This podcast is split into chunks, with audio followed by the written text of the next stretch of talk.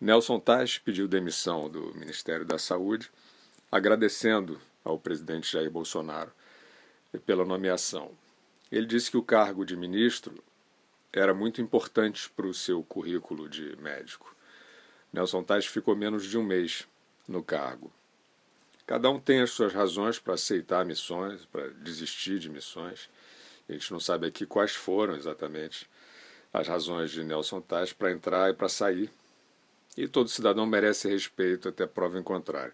Dito isso, é preciso corrigir o que parece ser um mal-entendido recorrente entre pessoas que assumem é, responsabilidades de Estado no Brasil. Missão de servir e espírito público não tem nada a ver com currículo pessoal.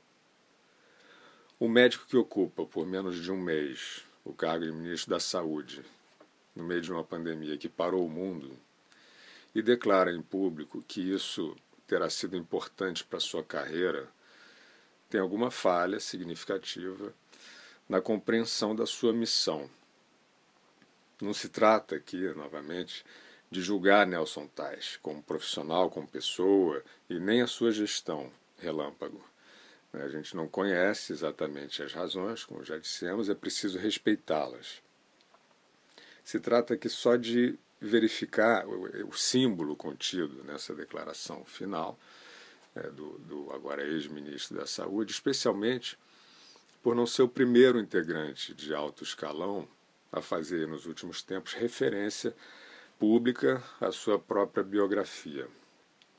O antecessor dele, Henrique Mandetta, deixou o cargo de uma forma até pode-se dizer intrigante. O Mandetta tinha seguido a diretriz do distanciamento social sem ressalvas, né, fixou a recomendação é, diariamente né, para que os brasileiros permanecessem é, nas suas casas. E depois de passar mais de um mês afirmando isso, na, nas suas longas entrevistas ao vivo, dizendo então que o máximo de isolamento entre as pessoas significaria o mínimo impacto da epidemia, Henrique Mandetta se despediu do cargo promovendo uma aglomeração. Numa festa estranha, com gente esquisita, como diria o poeta, Mandetta deu a sua entrevista de despedida mandando os auxiliares tirarem as máscaras. Mandou também as favas, a regra do isolamento, e saiu dando abraços, apertos de mão, calorosamente. Tudo diante das câmeras de TV. Você deve ter visto essa imagem. Depois o Mandetta seguiu para um outro ambiente fechado e ali, diante da câmera agora de algum celular, cantou, dançou no meio de uma aglomeração de funcionários, com abraços e beijos desinibidos.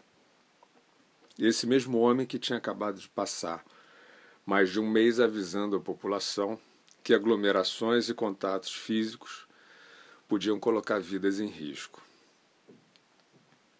tem incumbido de uma missão vital de Estado, o Henrique Mandetta estava ali celebrando a sua biografia, né, para a qual o vírus talvez tenha sido menos um desafio do que uma oportunidade, a julgar pelo seu comportamento exuberante ali naquele momento.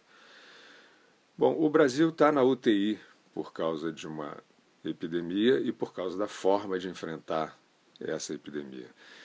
Se aparecer mais alguém na equipe de salvamento cuidando da própria biografia, vai sobrar menos chance de cura para o paciente.